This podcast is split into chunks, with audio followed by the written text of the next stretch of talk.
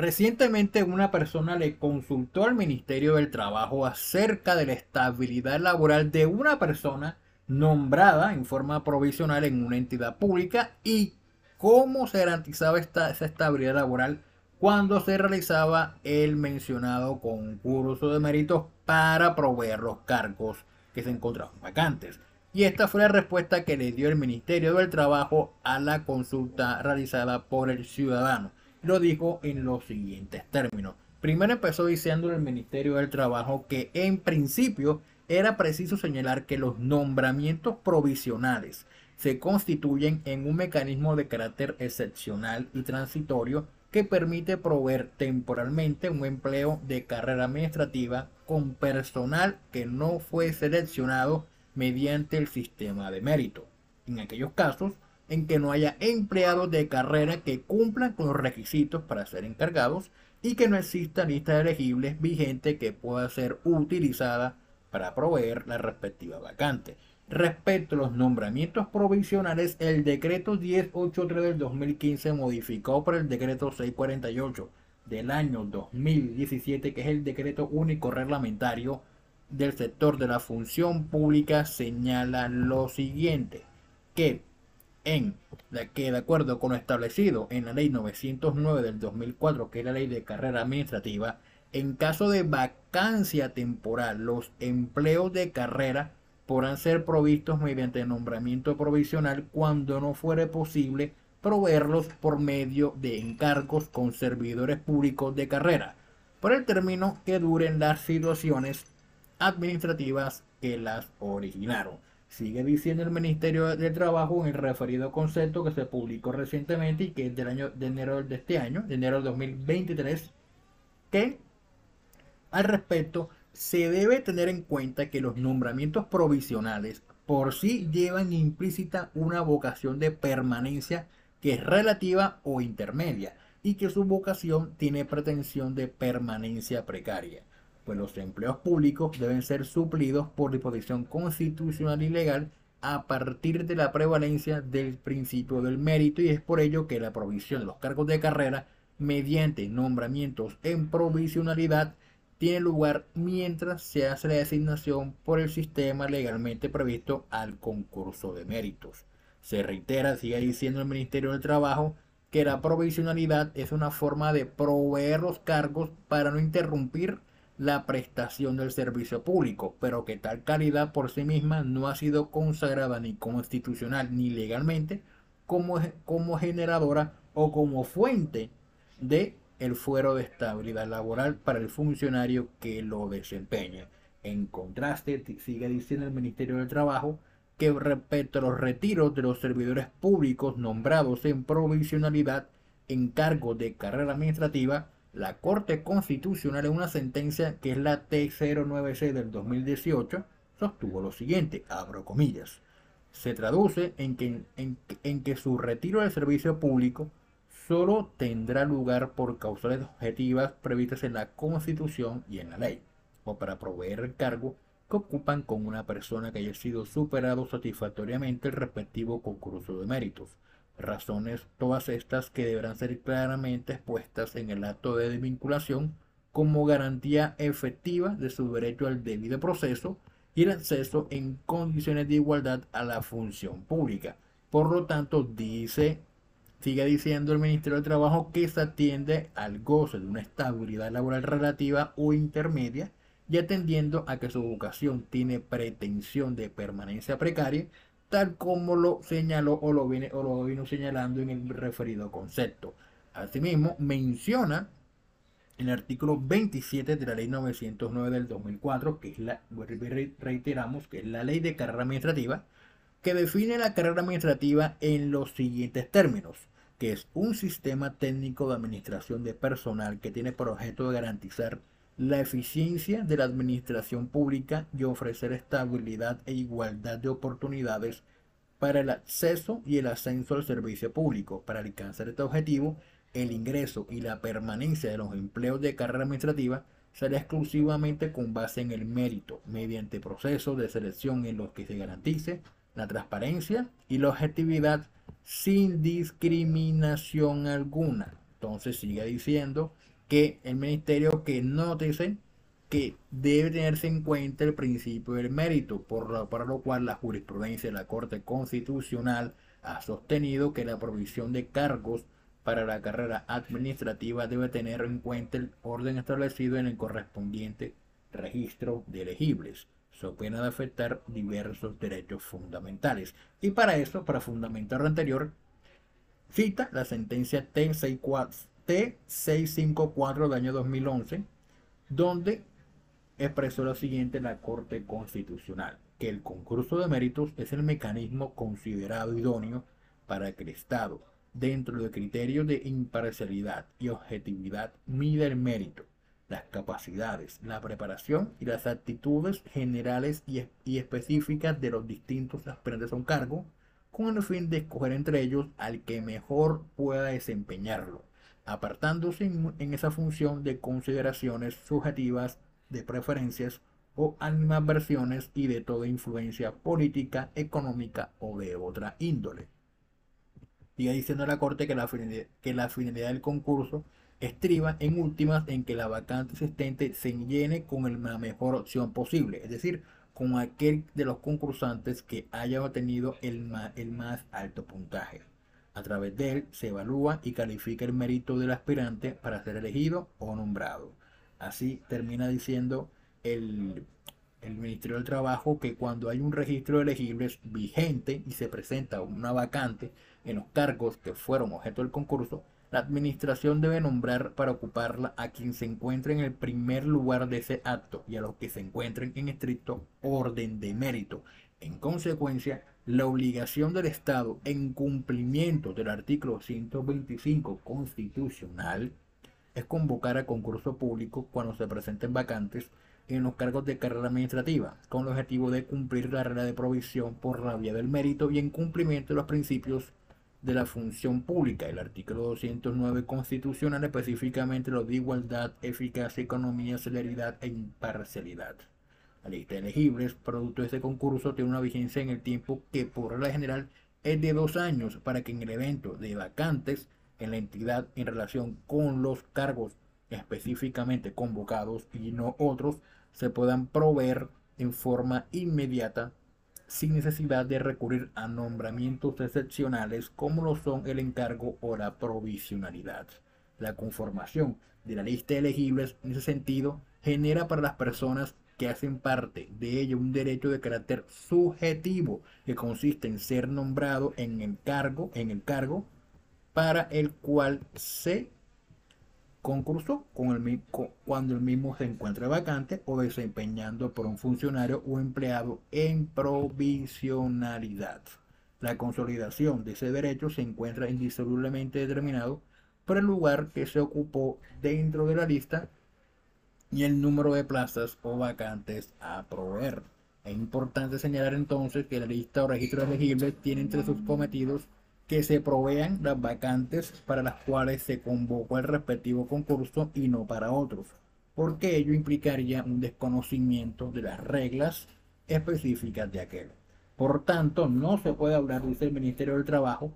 de un desconocimiento de derechos de carácter fundamental ni de los principios constitucionales con la administración ante los nombramientos en, en sentido estricto en el orden de méritos,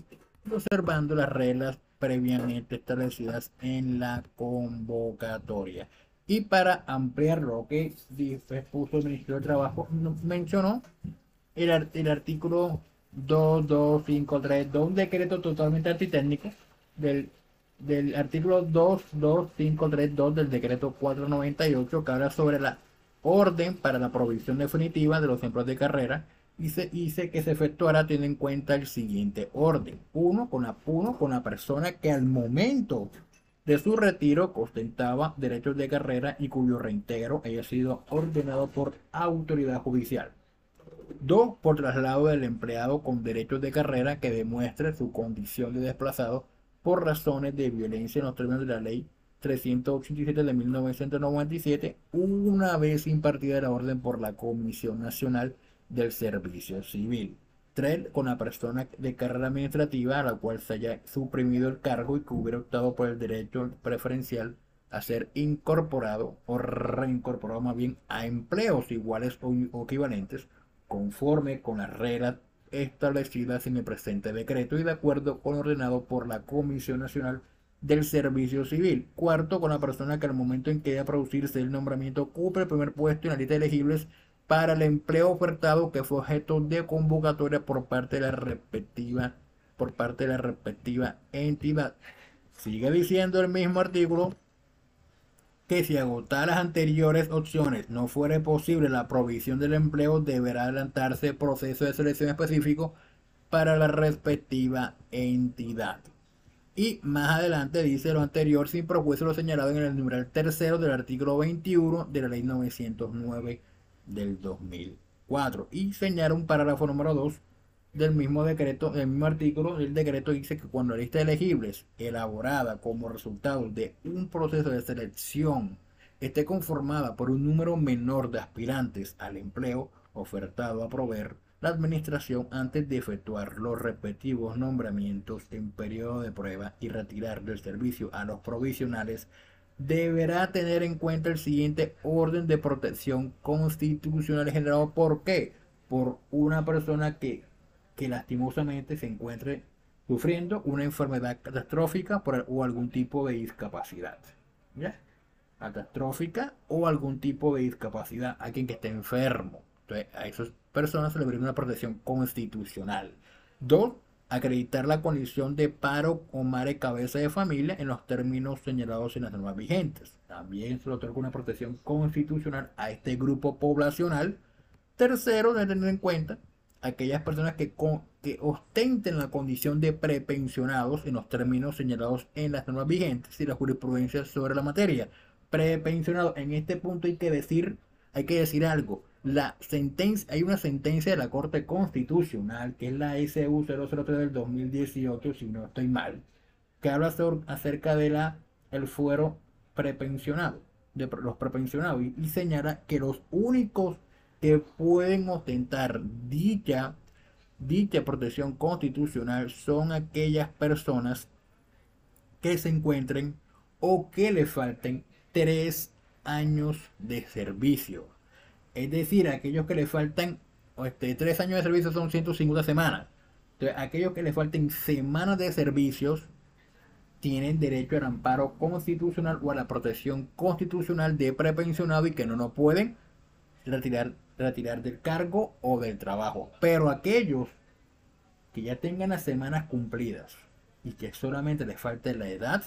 la Corte Constitucional ha dicho que no los no les ampara el fuero de prepensionados. Esto hay que aclararlo porque siempre surgen las dudas acerca de si lo pueden o no despedir. Entonces hay que dejar claro que ya la Corte sentó jurisprudencia y en una sentencia de unificación jurisprudencial. El cuarto punto que tener en cuenta para la provisión de empleo en carrera administrativa es tener la condición de empleado amparado por con fuero sindical. Este punto hay que decir también que se encuentre a fuero sindical, que se encuentre adscrito o vinculado a un sindicato, a un sindicato para que los ampare el fuero sindical. Ojo que es diferente del fuero circunstancial. Aquí es fuero sindical. Ojo que el fuero para que tengan el amparo. Y menciona un y por último, el Ministerio del Trabajo menciona que de acuerdo con, el, un concepto del Departamento Administrativo de la Función Pública, que fue en el 2018, manifestó que es importante tener en cuenta que el párrafo número 2 se aplica únicamente cuando la lista de elegibles elaborada como resultado de un proceso de selección esté conformada por un número de menor, de menor aspirantes al de empleos ofertados a proveer. En ningún caso está señalando la norma que el orden de protección se aplique cuando la lista de elegibles resultante del concurso esté conformada por un número mayor de aspirantes al de empleos ofertados a proveer. Por tanto, los empleos vacantes deben proveerse con la lista de elegibles en estricto orden de mérito. Es decir, la lista de elegibles usted salió de, segundo, tercero, cuarto, quinto, entonces espera el turno y cuando llegue este número 5 lo, lo pasarán a nombrar para que supla la, vacante que se encuentra presente en la entidad como tal. Asimismo, el Ministerio del Trabajo recordó que por mandato de lo dispuesto en el artículo 22532 del decreto 648 del 2017, opera el retiro de todos los provisionales siempre que los elegibles son más que los empleos ofertados. Retiro de todos los que están en provisionalidad siempre que los elegibles son más que los empleos ofertados. Ahora bien, también mencionó una sentencia tutelar de la Corte Constitucional que es la T017 del 2012, donde la Corte consideró lo siguiente, que cuando una autoridad administrativa tiene a su disposición diversas alternativas para dar cumplimiento a sus deberes y obligaciones, debe optar por aquella que mejor materialice los derechos, valores, principios constitucionales y que en menor grado afecte los derechos fundamentales, especialmente si afecta a sujetos de especial protección constitucional. Más concretamente, al tomar decisiones relativas a la provisión de cargos de carrera administrativa, la autoridad administrativa deben obrar en cumplimiento de sus deberes constitucionales y legales de una forma razonable, ponderada y habiendo procurado no solamente, no solamente, perdón, eh, no, no, debe desconocer los derechos fundamentales de quienes se habrán de ver afectados por sus actos para así no desencadenar resultados injustos que pueden ser evitados lo hizo la sentencia en el 2012 y termina diciendo el ministerio que por lo tanto en virtud de los principios como son de razonabilidad y proporcionalidad de los que no puede prescindirse en un Estado social de derecho y en atención al carácter fundamental del derecho al trabajo, no, debió, no debe la entidad decidir cuáles empleados retirar del servicio sin haber analizado la situación particular de cada caso, procurando, dice la Corte, que deben procurarse proteger a personas en condición que tienen en cuenta su trámite de pensión, podían aspirar a que se quedaran mientras se proveyeran los cargos y se reconociera la misma, para asegurarse una vida en condición mínima digna. Esto tiene que ver también, eso fue en el 2012, debe tener en cuenta que una persona que está a punto de pensionarse, le faltan semanas, lo cobija el fuero de prepensionado. Si le tiene la edad, si nada más le falta la edad, no lo cobija el fuero de prepensionado. Vuelvo y reitero. Entonces, en esos términos, la Corte, perdón, el Ministerio del Trabajo señaló el tema de la estabilidad laboral en las personas que han sido nombradas y aquellos cuando se realiza el concurso de méritos. Oh, thank you.